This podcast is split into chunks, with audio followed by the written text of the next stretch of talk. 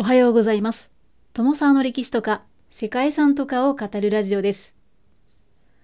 この番組は歴史や世界遺産について私友沢が興味のあるとこだけ好き勝手自由に語る番組となっております。現在3回に分けてお送りしている今回のシリーズなんですけれども映画の舞台であったりモデルになった世界遺産などを紹介しております。そして今回取り上げている映画ですね。それがですね、考古学者の冒険活劇インディ・ジョーンズです。はい。今年2023年の夏に15年ぶりの新作インディ・ジョーンズと運命のダイヤルが公開されております。はい。皆さんご覧になりましたでしょうか？ね、80代になりました。ハリソン・フォードさんの奮闘ぶりですね。これに刺激を受けたという方も多いのではないでしょうか。1981年の公開からスタートした映画インディ・ジョーンズシリーズは、ハリソン・フォード演じる主人公の考古学者が自身に降りかかる様々な危機に立ち向かいながら宝物を手に入れるというね、冒険物語ですよね。ということで、このインディ・ジョーンズが訪れる数々の遺跡には世界遺産もあるよということで、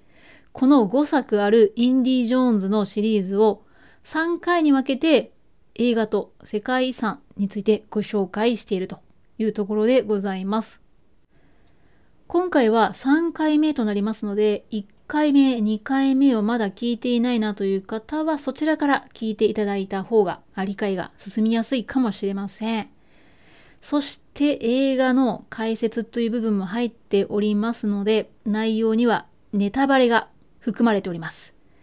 その点はご理解の上ご視聴いただければと思います。前回は第2作目のインディ・ジョーンズ魔球の伝説、そして3作目のインディ・ジョーンズ最後の聖戦をご紹介しています。本日紹介するのは4作目、インディ・ジョーンズクリスタル・スカルの王国、そして最新作ですね。インディ・ジョーンズと運命のダイヤルのお話をしようと思います。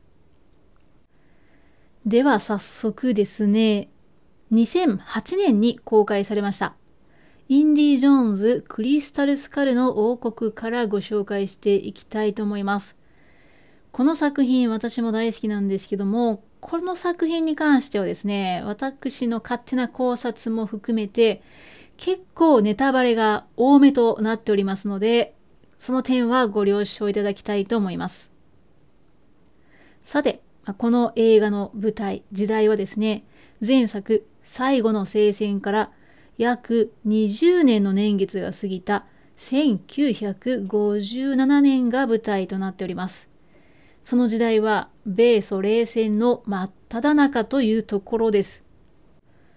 今回インディ・ジョーンズたちが手に入れるお宝はタイトルにもあるクリスタルスカルです。はい、これはつまりですね、水晶で作られたドクロということなんですね。このクリスタルスカルを狙うソ連軍とインディーとの争奪戦というのがこの映画の見どころとなっているんですけれども、結末としてはですね、いや、結末だけじゃないかもしれません。まあ、ストーリー全体を通してですね、賛否がある映画だったようなんですけれども、私はですね、先ほども言いましたけども、この映画結構好きなんですよね。で、後半にはですね、この結末についてのネタバレもね、まあ、お話しすることになります。さてですね、この映画の最初の見どころとしてなんですけども、ソ連軍の女性諜報部員、スパルコ。ね、この方がね、ちょっとポイントとなってくるんですけども、まあ、このソ連軍に、えー、インディ・ジョーンズ拉致されるんですね。そして、ネバダ州のアメリカ軍施設、エリア51内にある政府の機密物保管倉庫へと連連行されていくんですね。うん。なぜソ連軍の諜報部員がと思うんですけども、まあまあまあ、この、えー、いわゆるスパイですね。だからアメリカ軍の、えー、軍人としてね、まあ、あのソ連軍の兵士が、まあ、潜んでいたって、スパイしてたっていうことなんですけども、で、このですね、エリア51内にあるですね、機密物保管倉庫に行って、彼らはそこで1947年にニューメキシコ州のローズウェルで起きた事件、いわゆるロズウェル事件ですね。これでアメリカ軍が手に入れたという箱を探すようにインディに強要したんですね。うん。で、あ、いろんなですね、木箱が無造作に並べられている倉庫なんですけども、実はここですね、レイダース、失われたアークのですね、まあ一作目ですね、それの映画の最後の場面に登場する軍の倉庫でもあるんですよね。そして箱を探すこのシーンに実はそのね、映画レイダース失われたアークで登場した石室が、まあ、一瞬映るんですよ。だからこれ知ってたらね、ちょっとテンションが上がります。はい。はい、ちょっと話が脱線しましたけれどもですね、まあその後吸ったもんだあるんですよ。で、インディ・ジョーンズはなんとかうまく逃れることはできたんですけれども、ソ連軍との関係を今度 FBI にね、疑われて尋問されたりするんですよね。で、結果どうなったかっていうと、インディ・ジョーンズは共産主義者というね、疑いをかけられて、勤めていた大学を追われることとなってしまいます。はい。悲しい。まあ、そんなインディのもとに現れた青年、ね、マット、ね、マットという青年が登場します。で、彼はインディ・ジョーンズに誘拐された自分の母親を助けてほしいっていうふうに依頼するんですね。うん。なぜ知らない青年の母親をっていうことなんですけども、えー、どうやらですね、インディ・ジョーンズの旧友でもあるオックスリー教授とこのマットという青年はね、まあ、関係性がありまして、そのオックスリー教授が南米ペルーの秘宝、クリスタルスカルを手に入れて、で、これを持って、まあ、ある場所に行くといったまま姿を消したということなんですね。で、まあ、それを心配したのが、この青年マットの母親で、母親がそのオックスリー教授を探しに向かったんですよ。うん。だけど結果的にこのお母さんもそのクリスタルスカルを狙うという何者かに捕まえられてしまったという、まあ、そんな顛末、まあ、そんなことがあったそうなんですね。で、えー、まあそれで一緒に探してくれないかっていう依頼をインディ・ジョーンズが受けました。で、まあ、インディ・ジョーンズがですねその旧友のオックスリー教授の手紙ですねっていうのを受け取ってはいはいとどうやらクリスタルスカルはあの地上絵で有名なナスカにあると知って、えー、ペルーにですね、冒険の旅に出るわけですよ。はい。ね、世界遺産登場しましたね。早速、ナスカですね。もうナスカといえば地上絵だと思うんですけれども、はい、ペルーの太平洋岸ですね。こことアンデス山脈に挟まれたナスカ。そしてその近くにあるパルパで1500以上の地上絵というのが、発見されているわけですね。初めて地上絵が描かれたのは、どうやら、まあ、ナスカの方は約2000年前で、パルパの方は3000年前っていうふうにね、推定されているんですけども、誰が何のために残したものなのかっていうのは、未だに解明されていない、ね、そんな、まあ、地上絵ですね。で、今のところはナスカ文明を築いた人々によって作られたもので、彼らは狩猟とか農業をしながら生活をしていたため、地上絵はナスカの人々の世界観を示したものなんじゃないかなんていうふうにも言われているそうです。ただこの地上ですね、かつてはそのあまりの大きさ。で、空から見ないと何が描かれているかわからないですもんね。なので、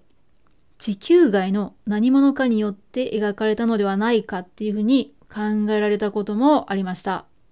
で、それもですね、今回の作品に関わっている要素にもなってくるのかもしれません。ね、この映画の舞台となっている時代背景っていうのが1947年ということなので、ね、今のこの、えー、2023年で知られているような情報っていうのはまだね、明らかにされていない、そんな時代ですよ。うん。今だと常識だと思われているような、まあ、昔のね遺跡のお話なんかっていうのはね明らかにされていないうーん知らないこともね分かってないことも多かっただからねすごく謎の多いあ遺跡が多かった時代ですねさてさてさすがインディ・ジョーンズということで、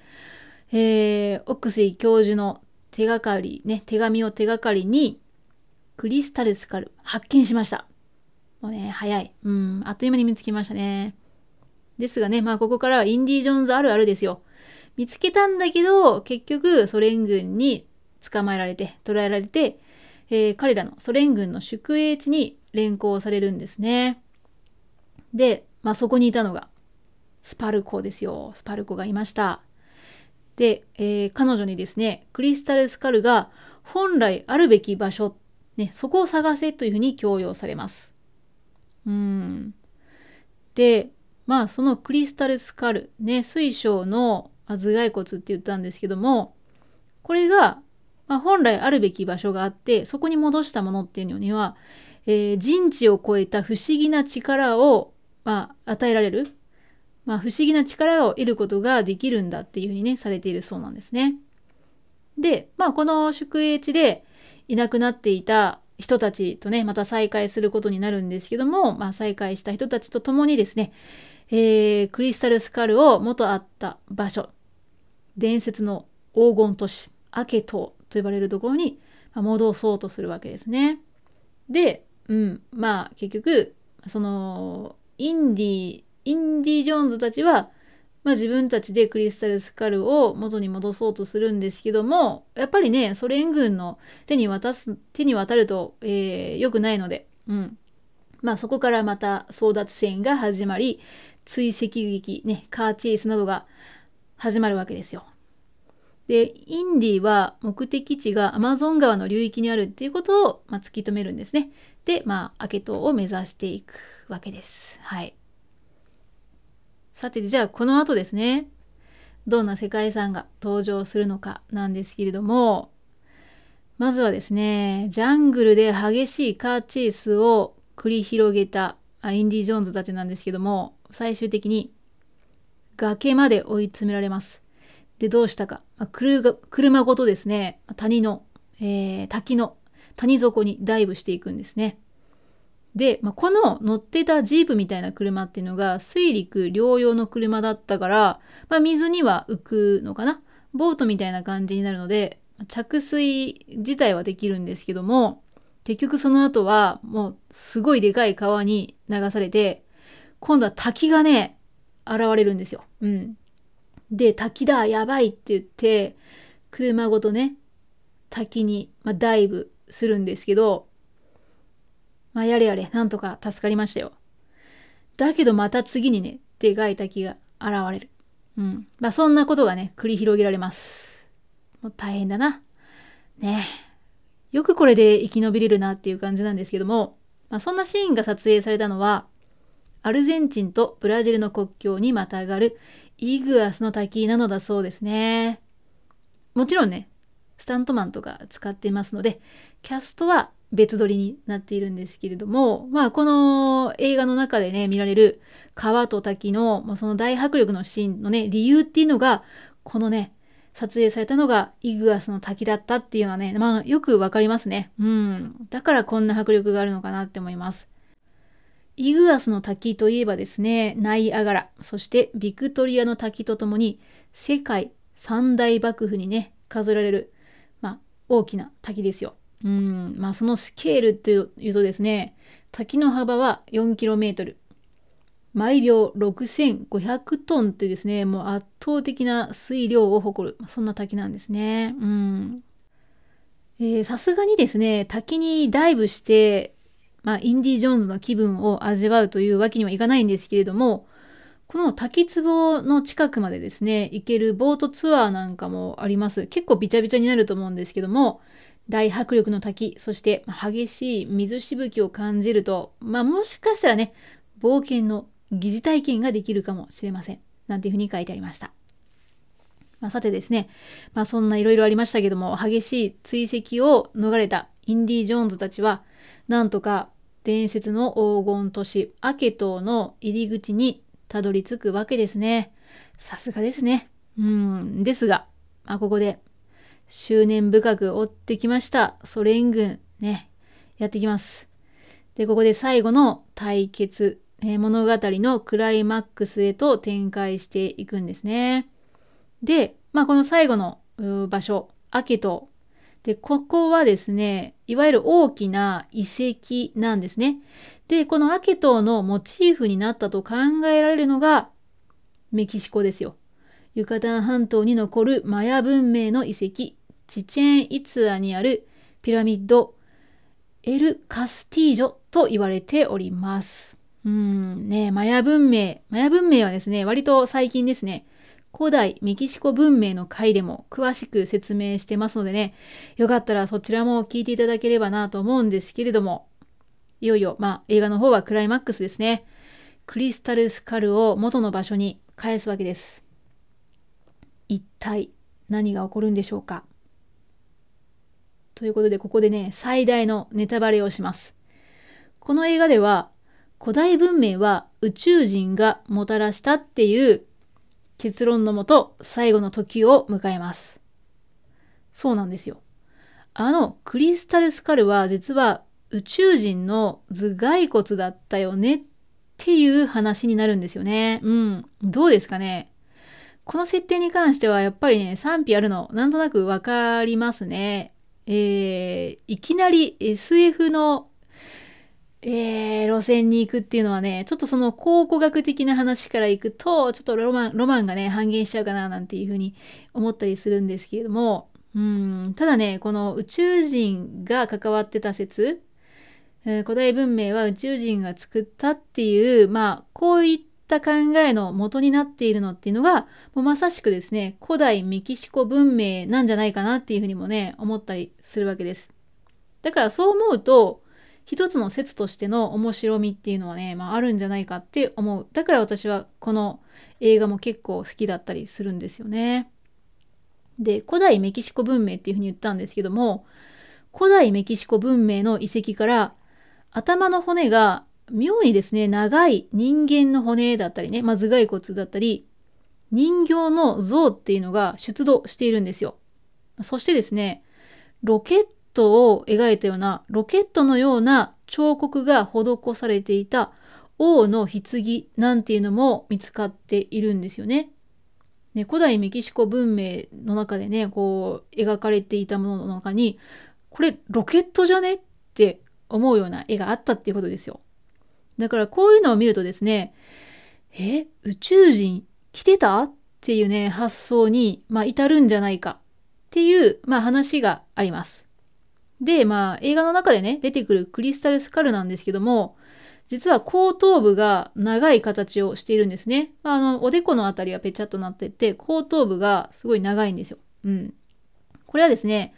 多分皆さんもテレビ番組とかで見たことあるんじゃないでしょうか。よく見るあの宇宙人、グレイっていうね、タイプのエイリアンの頭の形に似ております。はい。ね、だから、うーん、宇宙人が来てたんじゃないかと。まあ、この骨は宇宙人のものじゃないかってね、一瞬思ったりするわけなんですね。まあ、それがね、今回のこの古代文明は宇宙人がもたらしたっていうところにもね、ちょっとこう紐づいていくのかなって思うんですけど、えー、まあ今はね、もうあの、いろんなことが分かっております。頭蓋骨を変形させる風習っていうのが、マヤではね、行われていたんですよね。うん。そして、石の棺に描かれていたロケットのようなものは、まあこれはね、トウモロコシだったっていうね、まあ、結論に至っております。はい。で、トウモロコシというのはですね、マヤ文明に限らず、古代メキシコ文明にとって非常に重要な位置づけのものなんですよね。で、神によってトウモロコシから人間が作られたって記されている創世神話もあるくらいなんですよ。なので、棺にトウモロコシが描かれているっていうのは、そういった神話に基づいたものだったし、まあ、だから結構妥当妥当なことなんだと思いますね。うん。そして、かつてマヤ人も行っていた頭蓋骨を変形させるという行為なんですけども、これはヘッドバインディングって呼ばれるものなんだそうです。で、マヤでは乳幼児の段階で頭蓋骨の矯正が開始されて、生後1ヶ月で矯正器具が装着される。で、6ヶ月間にわたって頭を変形させていたそうですね。うん。そうなんですよ。頭をね、きつく固定するっていうことなんで、めちゃくちゃ赤ちゃんかわいそうだなっていう気もするんですけど、いや、もちろんかわいそうだと思います。ですが、その後の研究で、その専門家たちによると、頭蓋骨のね、こう頭蓋変形っていうのは、認識機能にダメージを与えるようなことはないし、その頭蓋容容量ですね。まあ、あの、その頭蓋骨の中に入る脳、この容量にも特にま違いがないっていうふうに言われるようになったそうです。うーん。どうなんだろう。本当なのかなわかんないけど。で、この人工頭蓋変形っていうのはですね、ヘッドバインディング。これは実はマヤに限った珍しいことでも何でもないんですよ。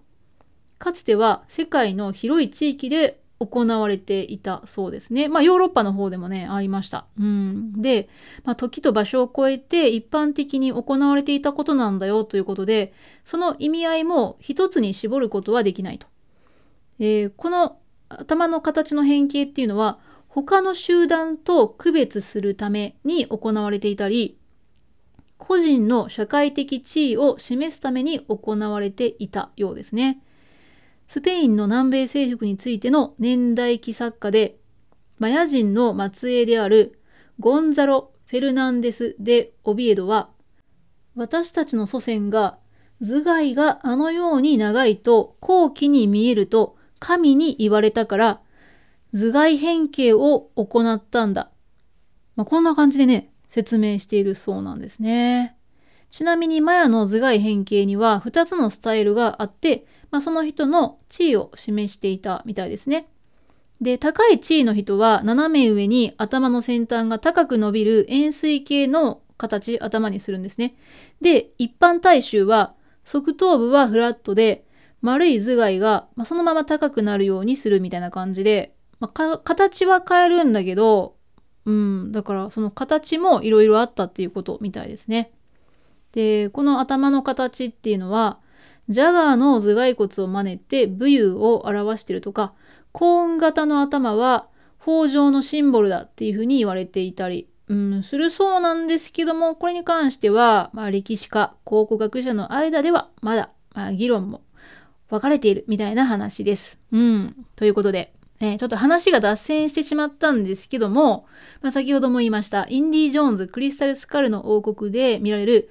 ね、実は宇宙人だったみたいな設定っていうのは、まあ、この古代の遺跡が発見された時に、まあ、よくあったね。まあ今もよくあるのかな。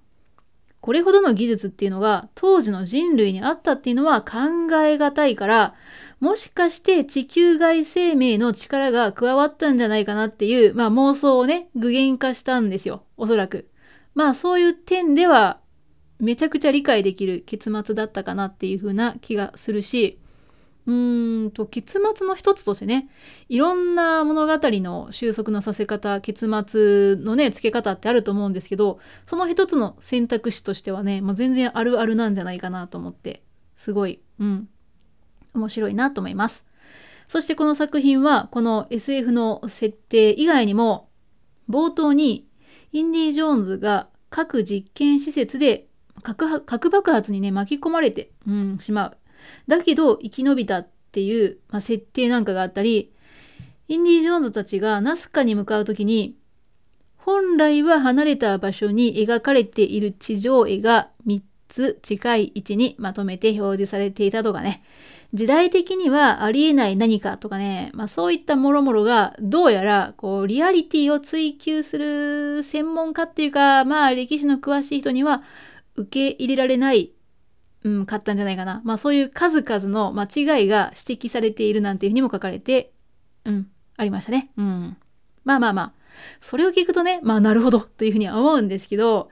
やっぱりあの、エンタメとしてね、まあ、このインディ・ジョーンズの奮闘ぶり、活躍っていうのを純粋に楽しめればね、本当に面白い物語なんじゃないかなっていうふうに思いますね。うん。この作品もそんな作品だと思います。なので、私はね、好きなんですよ。この作品ね、面白いと思いますね。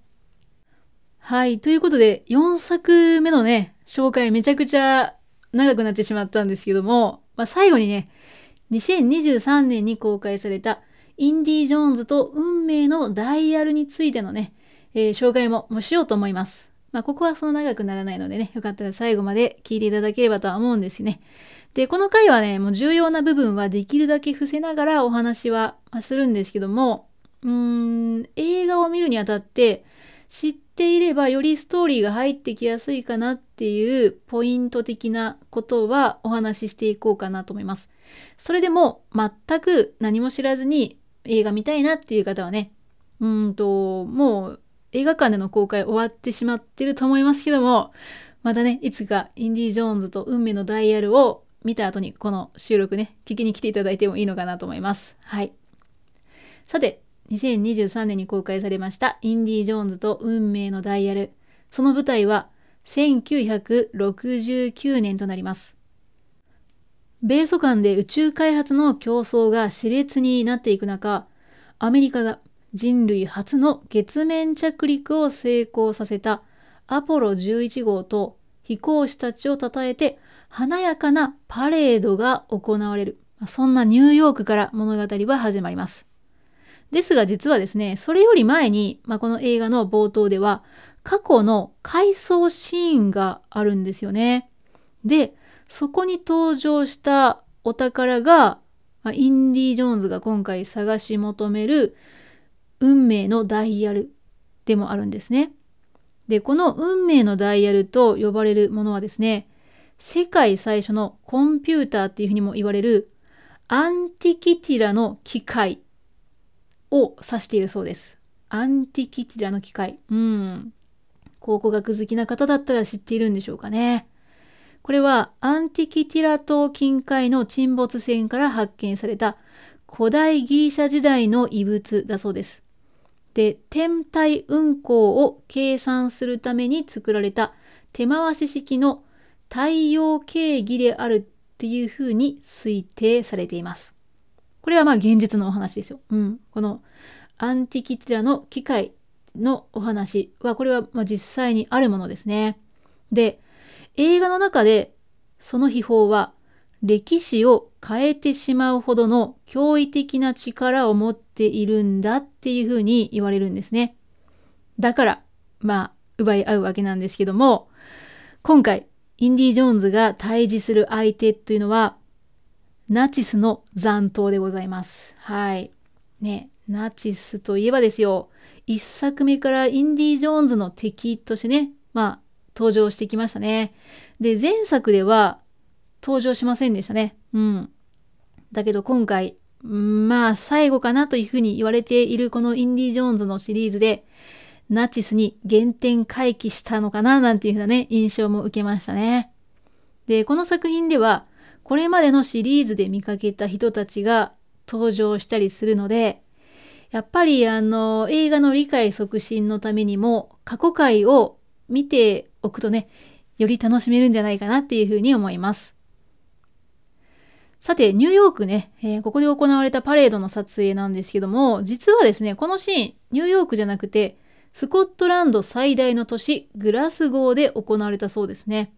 で、ニューヨークとグラスゴーは、もう全然場所違うじゃないですか。大西洋を隔てて反対側にあるんですね。その距離だと 5000km 以上っていうふうにも書かれているんですけども、産業革命で急速に発展したという背景を持つグラスゴーで、重厚な建物っていうのが多く建てられたのが、そのニューヨークで摩天楼が築かれたのと同じ時期だったみたいですね。だから街の雰囲気がどことなく似ているということで、この場所がどうやら選ばれたそうです。はい。まあそんな風にね、ニューヨークから始まる物語なんですけども、えー、ここから先はですね、ストーリーの話というのは少なめにしようかなと思います。で、作中に登場するエリアの世界遺産の紹介などをしていったり、まあちょっとね、えー、知っておいたら面白いかなということをお話ししようと思います。さて、ニューヨークを離れてインディ・ジョーンズが向かう先は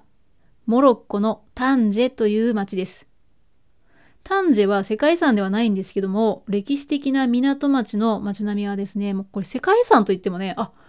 そうなんだってね、思うような、まあ、そんな景観をしていますね。で、このタンジェの場面は、同じモロッコのフェズで撮影されたそうです。はい。ね。フェズは旧市街が世界遺産に登録されております。このフェズ、9世紀の初頭に開かれたイスラム王朝のことです。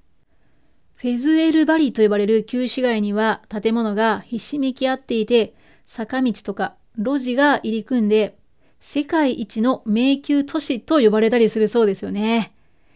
さて、この街で一体何が起こるのかというところはですね、もうインディ・ジョーンズのファンの方であればなんとなくね、想像できるんじゃないかななんていうふうに思いますけども。そしてですね、今回の作品では、これまでのシリーズの中ではあまりなかった海のシーンが出てきます。で、ここも見どころの一つかもしれないんですけども、その海というのはエーゲ海ですね、エーゲ海。で、ギリシャとトルコに挟まれたエーゲ海の周辺というのは、古代遺跡の宝庫で、世界遺産もね、たくさんありますね。映画の舞台としても登場することが多い美しい海と、神話も魅力的なエーゲ海なんですけども、はい、ここでインディ・ジョーンズたちは一体何をするんでしょうか？ということで、はい、一つ、まあ、ヒント的なね、お話をすると、アンティキラ島というのはエーゲ海の西南の境界だよっていうね、この立地を知っていると、なんとなくイメージできたり、つながるものがあるかなというふうに思いますね。さて、そして、この映画の物語の最後の舞台であり、実際に撮影地となっていた場所というのがですね、イタリアのシチリア島ですね。地中海の十字路なんていうふうにも言われるシチリアは、様々な文明であったり、文化が交差してきた場所であり、世界遺産の宝庫ですよね。うん。まあ、ギリシャとローマのね、遺跡っていうのがたくさん残されているっていう、まあ、印象が多い方もあるんじゃないでしょうか。あとは火山なんかもありますね。で、映画の中で登場する遺跡というのは世界遺産ではないんですけども、これ古代ギリシャの都市遺跡だだろうなっていうのがね、一目でわかるようなね、神殿がありましたね。で、シチリア島の世界遺産の中で似たような神殿としては、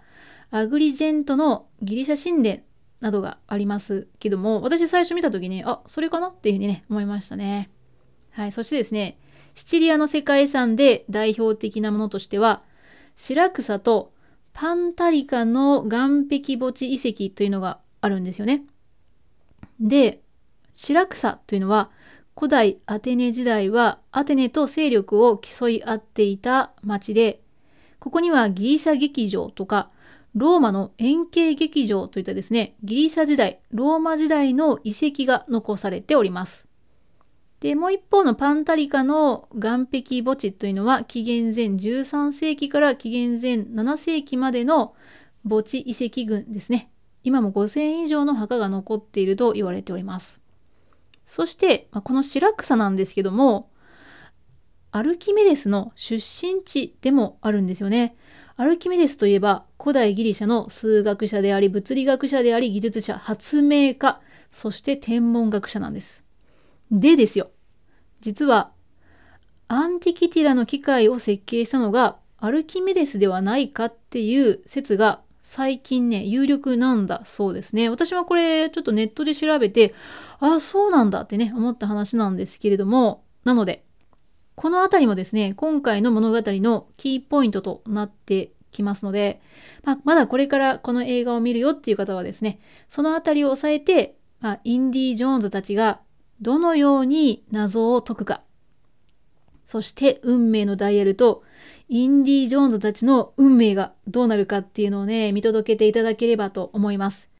はい。ということで、まあ、あの、ヒント的なものはね、ちょっとお伝えしたんですけども、この回はほとんどネタバレしていないと思いますので、